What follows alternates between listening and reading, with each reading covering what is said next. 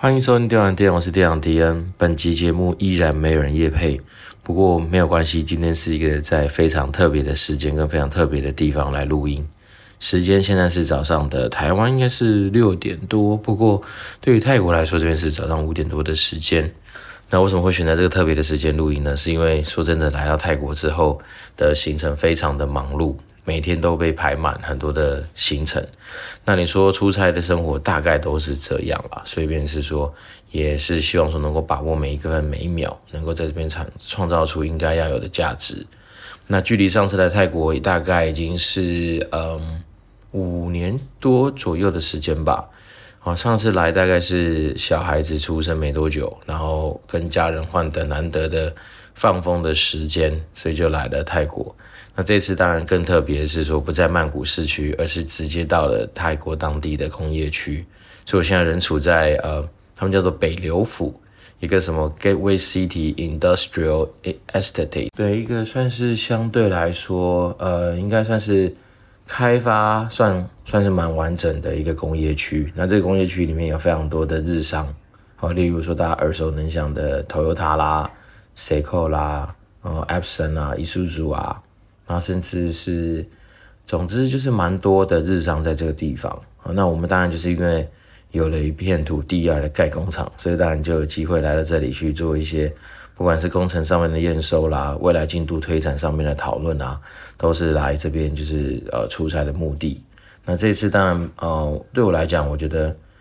呃离开曼谷市区才会真正的体会到说，所以所谓真正大概人家说。泰国是一个很适合居住的地方的原因。那，说真的，离开曼谷之后，呃，蛮多东西的物价其实跟台湾就会感受到明显有落差，嗯，就是真的便宜很多。好像呃，依照我们前几天吃饭的经验，大概四个人，又点了他们这么有名的什么烤鱼啊，又点了泰国虾，又有什么呃酸辣汤、虾饼、打抛，然后一些青菜什么等等等。这样弄下来才一千多块钱，大概一千五、一千六上下吧，所以你就把它抓平均一个四百块台币，甚至不到，因为泰铢现在大概一比九零点九多吧。但是这样算下来，其实真的就是已经是比台湾的物价便宜很多。基本上，我觉得现在台湾你真的要吃到一个算是像像样的，或者说。稍具规模的一些呃餐厅料理的话，你可能几一个人的预算可能要抓到五六百，可能还会稍微比较有点就是说哦一定的水准。但泰国不是哦，其实泰国大概就是像我刚说三四百块钱左右的呃餐厅消费水准。当然你要吃路边摊有更便宜的选项，好像我昨天请他们就是我们这些同事喝咖啡，也是几个人呃六个七个人哦。然后这样夯不啷当喝一喝，大概才四百多块钱。他咖啡嘛，就是会有什么冰沙，然后他们那他们有一间店叫什么阿玛总好像也是连锁的咖啡厅。那他们的咖啡厅这样子夯不啷当喝下来，其实你看一个人大概就是五六十块钱吧，六七十块大概这样的区间。那当然这个可能是相对来说已经比较贵的消费啦，要不然其实正常来说，他们现在其实这边就是离曼谷比较远，所以。大概呃远的话，车程差不多要一个小时四十分钟到两个小时不等的距离，所以蛮特别的地方。那这个地方真的是在以前没有说因为出差的理由来的时候，你是不可能在你自己的旅游行程中会规划来到这个地方的。那这个地方因为就是工业区，所以其实很无聊。然后我又跟这边的一些台商，还有一些呃我们公司的同事交流，他们就说，因为这边真的是。离曼谷市区非常远，所以很无聊。那离这个地方，他们叫北流府嘛。那北流府的市中心，其实我们从这个工业区过去也要四十分钟的车程。所以说真的，大部分人都觉得说这边其实真的蛮无聊的。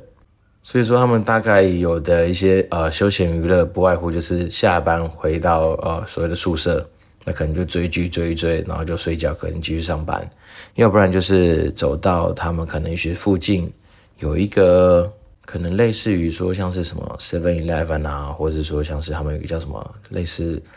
嗯，你不能说是 Big C，因为 Big C 在泰国曼谷那边是非常大的那种卖场，他们就是那种 Mini Big C 吧，就是大家可以比较想象成是像台湾的那什么家乐福超市，甚至还不到，可能就是它大概三分之二规模这样子的一个商店。所以这个地方就是呃来了之后就觉得说哇，其实你要说泰国的生活步调确实比较没那么紧，然后确实也是物价水准比起台湾来说是相对比较舒服啦。那那这次来这边就是呃，我觉得不错，来看看不一样的一个泰国环境，确实是还蛮值得来跟大家做一些分享的。那除了物价以外，那当然也是看到泰国不一样的面貌吧。然后因为毕竟在工业区嘛，所以他们其实你可以看到的很多都是不同工厂的一些运作方式，或者说他们在整个厂区的规划啦，然后他们的建筑物的设计方式，其实都有跟台湾稍微不太一样的地方。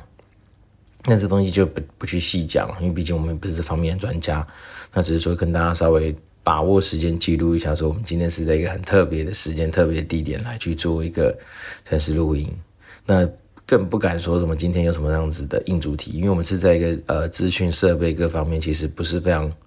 优良的情况之下，只是想说，哎，要保持跟大家的联系。所以今天节目可能会异常的短，然后短到就是可能也许我们把泰国这边的一些心得体会分享完之后，可能就没有办法再讲太多 新的玩意。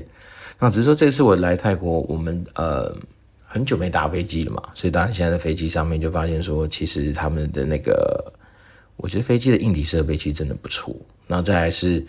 嗯，我们这次有一个很有趣的一个小的一个怎么讲？惊喜嘛，就是说他们现在好像像我们是订的是长荣的机票，那你在订完长荣机票之后，它其实会有一个活动，就类似于说你要不要参与那个豪华经济舱的竞标活动。然后那时候我们就收到这样说，好啊，那我们就算一算一张票，可能也许我们自己拿两三千块左右的一个份额来去参加竞标嘛，所以就是把他需要的资讯，然后好像什么预刷卡，然后就是把那些资料该弄弄一弄。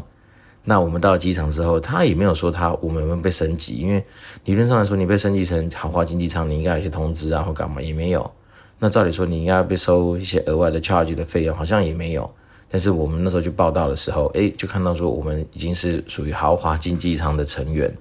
所以我们当然位置上面我觉得就很棒嘛，就是第一个比较大，比较前面，然后餐点我觉得没有特别啦，因为说真的，他们说如果是真的豪华经济舱，你可能餐点好像还是怎么回事。还是我们真的是已经选过比较好，我不知道。反正我觉得餐点，我个人是没吃完，因为我本来对，我是一个对于自己呃飞机餐不是非常喜欢的人，甚至我有一段时间，诶、感觉好像比较常出国的时候，有时候我甚至就直接跟呃空服员说，哎、欸，等一下哪一餐你可以不用叫我，我想睡觉，那那餐我就跳掉。所以便是说，哎、欸，现在。我觉得飞机硬体一定是进步很多，好，包括他们的那个视讯，呃，上面那个什么看那个电影的选项，哎，其实就是越来越方便嘛，你可能用触控荧幕就可以操作。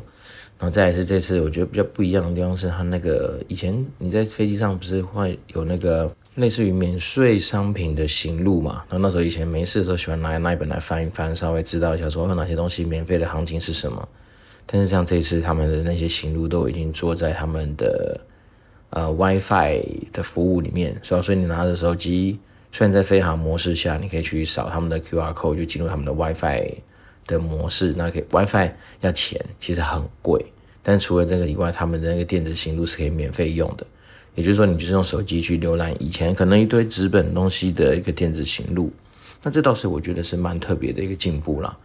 那只是说，为什么呃，在那个飞机上的那个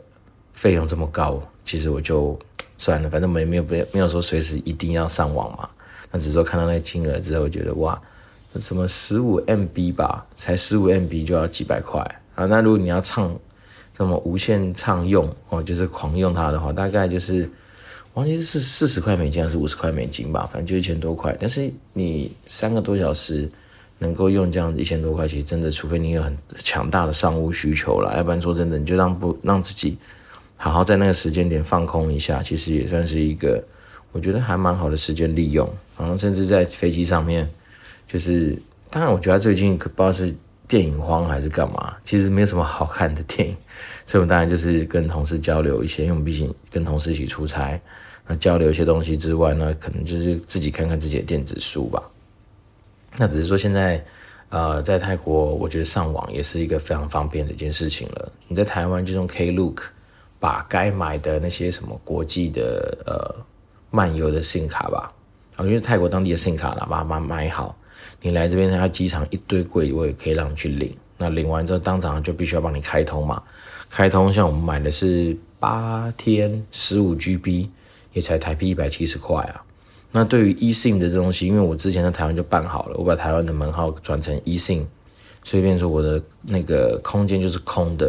所以当我来这边之后，我就直接把泰国的卡片插上去，诶，就可以马上使用。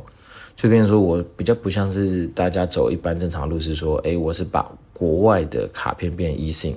而是我把台湾的卡片变 eSIM。因为毕竟我想了想，就对，等在台台湾，你说真的，除非你换手机吧，要不然你平常真的没有机会去。一直把你自己的那个 SIM 卡那边插拔来插拔去啊，所以变成说那时候就觉得说，那干脆我就把我自己台湾的卡片先转成 eSIM。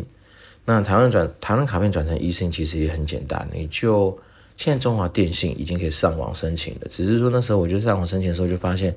你还要上传一堆有的没的资料，然后还要做什么电子签章，因为它你必须要找到那个什么读卡机，然后对应用金融卡或者什么自然人凭证去签章，我就觉得麻烦。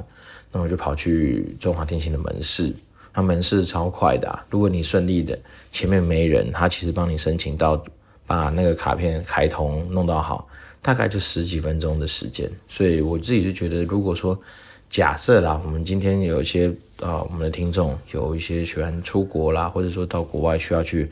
常常插把 SIM 卡的人，不如你就把台湾的 SIM 卡改成 eSIM，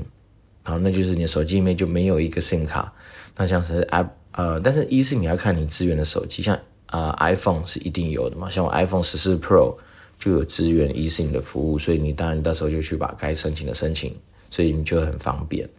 好，那这个东西就是让你至少你下飞机你就有呃泰国当地的网络可以使用。那接下来当然是我们毕竟我们这个地方真的离曼谷太远了，所以我们其实是公司有司机来接我们，然后但是。如果说假设大家真的自己从机场到曼谷，它现在都有捷运嘛，可以搭，所以我觉得其实大家来泰国应该是一个相对方便的地方。那再来是泰国，现在好像已经没有太多的 COVID 相关的一些禁止，哦，所以变成说，呃，我们到了现到了现场，啊，因为可能是因为我们是豪华经济舱的关系，所以我们比较早出关，它比较早出关，你在通关的时候其实就不用大排长龙，呃，再来是现在泰国入境也不用填一堆表格。那我觉得这都是些进步啊，因为毕竟你本来就已经有一些护照资料，所以你来就是按压很多的指纹，它好像是呃左手右手，然后拇指各各个指纹，然后包括你的影像，它其实只要透过一些电子的设备去建档，那你就不用去做一堆有的没的一些我们像以前认知到什么入境表格的填写啊，搞得哇超级超级麻烦。对，所以我自己这次来泰国，目前的体会都是除了热之外。哦，那各方面的东西都是跟我以前感觉很不一样。那据说曼谷又更热哦，但是我们昨天自己因为去工厂，就是我们未来工厂的预定地的地方去做一些验收嘛，所以这大概他他们说体感温度可能四十几度，然后在大太阳晒啊，因为我们要去做一些啊、地像什么地面高度的一些测量嘛。那在测量的过程，你也没有什么遮阴的东西，所以就只能这边晒。但是你说泰国晒起来有没有很不舒服吗？其实我个人是觉得还好啦。就还可以忍受，只是说晒太阳这件事情，其实对于体力的消耗真的蛮大的。所以昨天回到宿舍，就是跟我们家的一些同事、长官们聊一聊天之后，好像九点多、十点多泰国当地时间，我就已经受不了，就去床上睡了。但是也因为这样子，我很早就起来，然后才有机会在我们早上，其实大概泰国当地时间大概五点多，那台湾时间六点多就可以录音。好，那只是说，嗯，我觉得泰国真的还是一个物价水准。除了曼谷以外，物价水准应该是跟台湾有一些差距的地方。那如果你说你今天赚台湾的薪水来泰国这种地方玩的话，那你应该会觉得说花钱花起来很开心。对，那今天没有其他太多的一些硬知识啊，那只想说我们就把握可以跟我们听众有持续互动跟联系的一个机会。那当然，我们还是没有新的听众留言，非常像极我们平常录音的老规矩。那只是说，大家如果对于国外的旅游啦，或者说各个国家出差的一些心得，有兴趣的话，那当然还是可以欢迎透过 Apple Podcast 五星留言让我知道，那我们就持续可以保持一些交流跟一些联系。那我今天是电玩店，我是店长迪人，今天祝福大家有个愉快的一周。那我们就是持续保持联络喽，拜拜。